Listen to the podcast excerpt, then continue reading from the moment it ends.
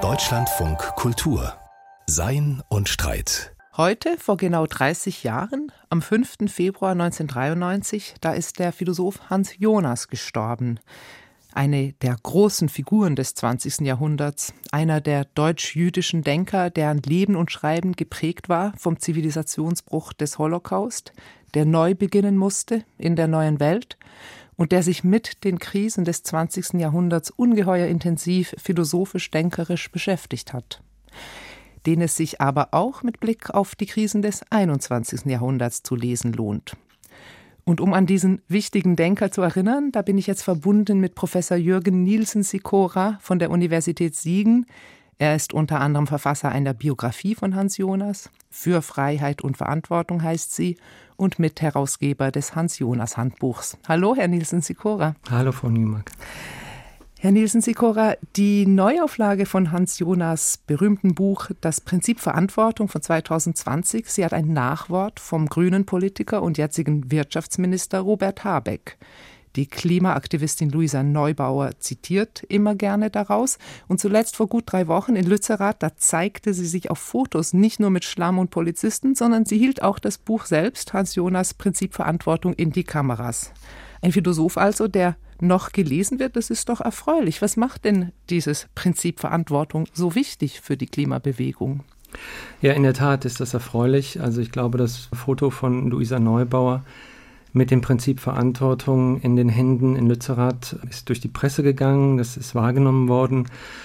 Das Buch ist ja vor über 40 Jahren bereits erschienen und Hans Jonas hat in diesem Buch sicherlich einige Aspekte, die heute im Zuge der Debatte um den Klimawandel, um Umweltkatastrophen, um Nachhaltigkeit diskutiert werden, vorgedacht und diskutiert und hat versucht, der ganzen politischen Diskussion eine philosophische Grundlage zu geben. Da werden wir gleich noch näher drauf eingehen, aber vielleicht noch ein paar Schritte zurück. Hans Jonas hat ja eine intensive und auch schwer in wenigen Sätzen zusammenzufassende Biografie. Also 1903 ist er geboren in Mönchengladbach. Er hat studiert unter anderem bei Martin Heidegger. 1933 musste er emigrieren nach der Machtergreifung der Nazis. Er ist dann nach London und später nach Israel ausgewandert. Er war in Israel in der Widerstandsbewegung tätig, hat in der jüdischen Brigade für die englische Armee gekämpft, als Siegerarmee in Deutschland wieder einmarschiert und er hat auch im Unabhängigkeitskrieg von Israel gekämpft. Danach ging er in die neue Welt nach Kanada zuerst und dann in die USA und wurde ordentlicher Philosophieprofessor, also eine wahnsinnig bewegte Biografie, und bei der fällt eben auf, dass eigentlich die großen und auch die bekannten Werke wirklich alles Spätwerke sind. Es gibt früher Sachen, die gehen so zur Gnosis, Existenzialismus, da geht es noch um ganz andere mhm. Themen. Das Thema allerdings der Natur und unseres Verhältnisses zur Natur, das entwickelt sich so scheint es zumindest, wenn man den Büchern folgt, so ab den 70er Jahren wird das also tatsächlich, wo Hans Jonas schon so 70 Jahre alt ist, also schon wirklich spät in seinem Leben, kommt es da zu einem tieferen Nachdenken über die Natur bzw. über den Platz des Menschen in der Natur, was ja auch ein Thema dieser Zeit ist, nämlich wie wir eigentlich mit dem technologischen Fortschritt umgehen können und den Nebenwirkungen, die dieser hat. Also vielleicht muss man noch mal einen Schritt zurückgehen, denn Sie haben richtig gesagt, die Gnosis ist eigentlich das erste Thema, was er behandelt bei Bultmann und Heidegger. Und er beschäftigt sich dann aber bereits in den 40er Jahren mit dem, was wir gemeinhin Leben insgesamt bezeichnen. Er macht Bekanntschaft in Kanada mit dem Biologen Ludwig von Bertalanffy und der bringt ihm einige biologische Grundkenntnisse auch bei und äh, er diskutiert viel mit ihm. Und als Soldat, umgeben von Tod und Leid und Schmerz, ist es dann das Leben, was ihn beschäftigt. Und er denkt über das Leben nach, schreibt Lehrbriefe an seine Frau und ab den späten 50er, frühen 60er Jahren ja, behandelt er dieses Thema, also die Biologie, das Leben, auch anthropologische Studien in dem, was nachher als Organismus und Freiheit als Buch erscheint. Und da ist eigentlich schon Grund gelegt, was in den 70er Jahren ihn dann beschäftigt, nämlich die Auseinandersetzung mit Technologie und ethischen Fragestellungen. Und wie geht er das an in den 60er Jahren? Also wie Sie jetzt gesagt haben, wenn er von Organismus, also wenn er vom Leben mhm. ausgeht mhm. und über Organismus und Freiheit nachdenkt, also von welcher Richtung her kommt er auf diese Umwelt- und Lebensfragen?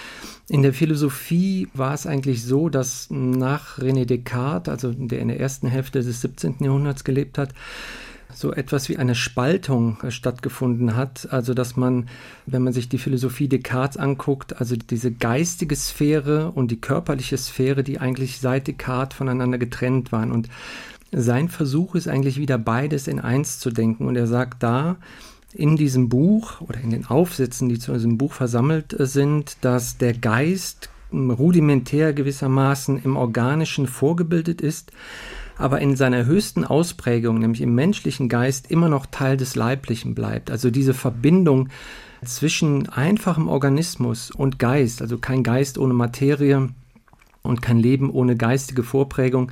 Das ist das, was er da stark macht. Und er spricht dann von einer Stufenleiter des Lebens, also einer Entwicklung innerhalb äh, der Lebensstufen, ja, mit der höchsten Ausprägung dann im menschlichen Geist, mit der größten Macht, mit der größten Reichweite auch, mit der größten Verantwortung, die diesem Geist dann obliegt. Dieses Buch, das Prinzip Verantwortung, direkt ja als Titel auch ein Gegen Bild zu Ernst Blochs Prinzip Hoffnung, also die Hoffnung, die reicht schon lange nicht mehr. Das ist ja ein philosophisches Buch, was einen sehr starken ethischen, historischen Referenzrahmen hat. Also da geht es ja zurück auf Immanuel Kants Ethik. Da wird ein neuer Imperativ formuliert, der eben äh, über den kategorischen Imperativ von Immanuel Kant hinausgeht. Ein sehr grundlegendes, grundsätzliches philosophisches Buch, das für uns heutige gar nicht so leicht zu lesen ist, wie ich jetzt festgestellt habe. Also es ist in der Tat ein philosophisches Buch und was seine Philosophie selbst betrifft, ist sie so ein bisschen aus der Zeit eigentlich gefallen, damals schon. Wenn Sie sich daran erinnern, was damals en vogue war, was so Mainstream war, vor allen Dingen die französische Postmoderne und dann kommt ein deutscher Philosoph daher, der metaphysische, ontologische Überlegungen und Spekulationen anstellt. Das war damals schon nicht ja wirklich der Zeitgeist und heute ist es das wahrscheinlich noch weniger. Aber Sie haben recht, er setzt sich vor allen Dingen philosophisch mit Kant und Bloch auseinander. Kants Ethik, also den kategorischen Imperativ, gutiert er.